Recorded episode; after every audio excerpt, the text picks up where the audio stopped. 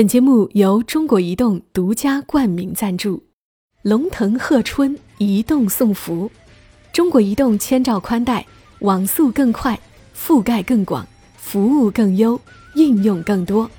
二零二四，开启家庭数字美好生活。默默到来，故事如你，我是小莫，和你来聊聊我们平常人身上所发生的故事。最近，一个朋友跟我分享了她的一个决定，她终于决定要和男朋友把关系更进一步，组建他俩的小家庭。她其实是一个恐婚的人，最终能够做这个决定，有一个很重要的原因。她说，她男朋友还有她男朋友的家人，有一点非常打动她，她觉得非常可贵，那就是他们都能够好好说话。说话特别有分寸，不会说让人不舒服的话，会尊重彼此。过去这一年，我回老家的次数多了，和朋友的聚会也多了。我有很多的观察和感触，其中最强烈的是，我发现我所知道的所有的和睦的幸福的家庭，一定有一个共同点：家人之间。会好好说话，所以，我为我的朋友能够找到一个好好说话的伴侣而高兴。就比如今天，就有一个宝妈跟我吐槽她的丈夫，她说，她家孩子很喜欢唱歌，她也觉得孩子唱歌唱的还不错，她琢磨着要不要报个班，系统的学一下，就和孩子的爸爸商量，要不要报个声乐班。孩子爸看着手机，头也没抬，回了一句：“切，报啥班呀？这玩意儿有啥好学的？能当歌星不成？”这事不关己的冷冷冰冰的一句话砸过来，顿时让这位妈妈窝火，并且不再想说话。很多夫妻之间会有这类的对话，比如春节前兴高采烈的置办年货回来。对方却说：“净买些没用的。”但凡出了门，节假日难免路上堵车，丈夫便絮絮叨叨的开始抱怨：“早知道不听你的了，谁知道这么堵，烦死了。”还有些话是这样的：“你怎么每次都这样啊？你看不到家里有这么多事儿吗？你去把衣服晾了呀！哎呀，你看你晾的衣服皱成一坨，让你干点活，你就不情不愿的。”这个家难道是我一个人的吗？很多男人会觉得自己嘛，一个大男人，有话就直说喽。很多妻子也觉得，我都够辛苦的了，还不能够抱怨几句吗？这些挑剔的、抱怨的夫妻之间的日常，其实具有不小的杀伤力，每次都能够引起对方的对抗情绪，引来口舌之争。我们容易对最亲的人说最冷漠的话，其实好好说话的原则就是，自己不喜欢听的话，也别说给家人听。我们都能够好好的对领导、同事好好说话，为什么就不能够对家人好好说呢？我们把刚刚的情景换一下，如果妻子在商量报班的时候，丈夫的回答是。咱家孩子还有这特长呢，可以啊，先试试课，也别急着报，也得看看老师的水平是不是。妻子买了年货，丈夫如果能够说上这样一句：“买这些东西跑了不少地方吧，要是太累了，咱下回少买一点。”而关于丈夫做家务的事，如果换成：“亲爱的，好累呀。”你来分担一下家务吧，你去把衣服晾了呗。咦，今天裤脚是抖出来了的，下次衣袖也抖一抖就更好了。想象一下，如果是这种对话方式，应该是吵不起来架的。夫妻之间的对话，其实是有一点逻辑的。男人需要解决问题，你得直接告诉他该怎么做，不要让他猜。而女人发牢骚呢，其实需要的是男人的回应。夫妻之间耐心多一点，冷脸少一点，感情就会甜一点，彼此的情绪也更稳定。好的情绪，一定能过个好年。而有一对好好说话的父母，那真的是孩子的福气。我们有些父母，明明可以温和的讲述，却总是反问；明明是关心，说出来的却是责备。就像我们小时候吧，受了欺负或者受了伤，几乎不敢回家和父母讲，反而会藏着掖着，因为我们知道，他们给我们的回应是责备大于关心的。这些话你可能也会觉得很熟悉，比如说：“为什么别人欺负你，你不还手啊？我早就说了不要这样啊！哎呀，你到底走不走啊？不走就把你一个人丢在这里。写个作业磨磨唧唧的，你看你寒假作业还有多少？快点写呀！哎，我跟你说了多少次了，你每次都把家里搞得乱七八糟，也不收拾。很熟悉的话，对不对？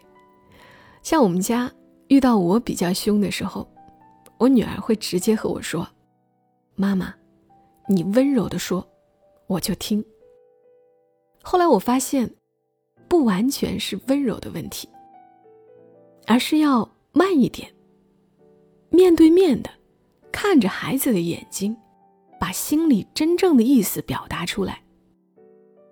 刚刚这些话如果换成：“听到你被欺负，我很着急。”你好好和我说一说，他是怎么欺负你的？这个事情既然已经发生了，而且爸爸妈妈也提醒过你，那么就当做积累经验，下次不要再犯同样的错误了，好吗？我能理解你还特别想玩，因为我也觉得很好玩，但是时间真的很晚了，爸爸妈妈非常饿了，你陪我们去吃点东西好不好？做完作业，你想干点什么呢？画画、看电影、去放烟花，都可以呀。认真专心，效率就高。加油哦！你看，你把家里弄得乱七八糟的，不仅你自己找不到东西，妈妈还要来收，那么妈妈就会很忙，还会心情不好，就没有时间陪你玩了哟。我想换成这样的说话方式，它表达了相同的意思，但效果。会好很多，孩子也开开心心的，谁不想看到孩子快快乐乐的小脸蛋呢？会好好说话的父母，他总是能够引导孩子成长为情绪稳定、积极乐观的人。著名的思想家、教育家梁启超先生，他的女儿梁思庄有一次考试排名在第十六位，梁思庄本人非常沮丧。做爸爸的梁启超。却丝毫没有责怪的意思，反而安慰他：“你已经考得很好了，你很厉害，我很欣慰，下次努力就好。”梁启超先生深深的懂得和颜悦色对家庭的重要性。他一直是一个好好说话的父亲，平时孩子们也很喜欢和他交流，不论孩子们说什么，他总是。鼓励和支持，在这样的家庭环境下，梁启超的九个儿女个个成就非凡。这其中就有著名的建筑学家梁思成。我们会学习怎么样和伴侣沟通，也会去学习怎么样和孩子好好说话。其实，和父母相处也很不容易。很多人想要逃离原生家庭。觉得父母固执、古板，加上在我们小的时候，父母也未曾好好和我们说话。我记得作者叶林阳就曾经在他的公众号说起过，他父母就从来不会好好说话。他说，父母那辈人在家庭里大多不会好好说话，他们能够把话说得让人生气，就绝不把话说得让人心里舒服。明明可以好好回答、讲述，非要抬杠反问；明明是关心，用的却是指责、责备，甚至是谩骂的语气；明明是回答问题，却字字句句在挖苦你。比如你问他们：“看到我的充电线了吗？”好好说话的回答是：“看到了，在你床头柜上。”或者是“没看到。”可是很多父母的回答是这样的：“我怎么知道？谁让你不好好收东西的？找不到活该。”比如你跟父母吐槽现在住的这个房子，房屋质量有点问题。那好好说话的父母一般会这么回答：“是啊，这房屋质量确实有问题。”那不好好说话的父母可能会这么回答：“谁让你买这套房子的？”接下来你就半点说话的欲望都没有了。以前叶林阳一直以为，他父母这样是正常的，他以为全天下的爸爸妈妈都这样。直到她见到了。她一个闺蜜的妈妈，有一天，她陪闺蜜逛完商场，就去闺蜜家蹭饭。闺蜜呢，把那个旧衣服包了起来，换上了新买的裙子回家。闺蜜的妈妈第一眼见到，就赞了一句：“妞儿，你穿这条裙子真漂亮。”燕羚羊当场就愣在了那里，因为他的爸妈从来没有跟他说过这样的话。即使他当年高考拿了全市文科第一名的成绩回家，他妈妈也只会跟他说：“连被子都叠不好，你就是当省长又有什么用？”所以他一直以为是父母对他很不满意，直到他听到父母在背后跟别人聊起自己时，用的形容词却是勤奋、上进、聪明、能干、有担当，他才明白。原来他的父母只是不善表达，可也因为他们的不好好说话，使得叶羚羊整个少女时代都活得自卑而胆怯。我想，不只是他有过这样的经历，也不只是他有这样的父母，所以我很能够理解我们这一代很多人开始意识到不好好说话带来的后果。我们在很努力的改变从父母那儿学来的说话方式，我们学着多向孩子表达爱，尽量和孩子好好说话，希望孩子能够拥有一个更健康、更乐观的童年，让他们成长为一个懂得好好说话的大人。但是在面对不会好好说话的父母的时候，我们就没有这么有耐心了，在父母面前。我们有时候干脆选择拒绝沟通，甚至会用“好啦好啦，知道了，啰嗦”这样的话，早早结束和父母的谈话。但有心理学的研究发现，当我们通过言语给予对方理解和肯定，当我们看到对方得到满足，其实我们自己的内心也会体验到幸福感。所以过年的时候。难得回来一次，围炉烤火的时候，不妨让父母多说几句。他们说，我们听；他们如果有担心，我们就尝试着说出我们内心的真实想法。不嫌不怨，好好说话，关系一定会更融洽。很多男性不要害怕去表达自己的想法，不要怕自己嘴笨，不要怕没有人理解你。不要觉得说了也没用，因为只有开口表达，才有被理解的可能性。而女人呢，往往是说多了，然后在一次次的失望之后，觉得说了也没用。男人呢，却是说了一次被否定了之后，便选择以后都不要再说了。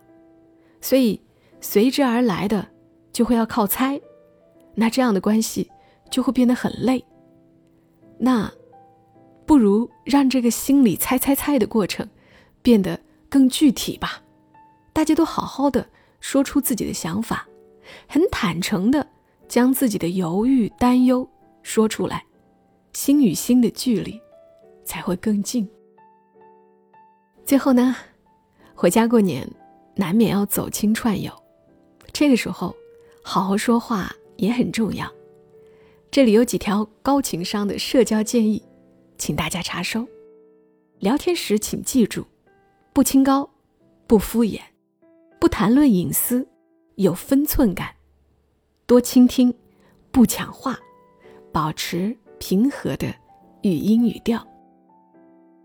我想，好的生活永远都是从好好说话开始的。好好说话，一定会收获好的人生。我们一起加油！最后，真诚的祝愿大家开开心心过好年。我是小莫，谢谢你的收听，我们下期声音再会。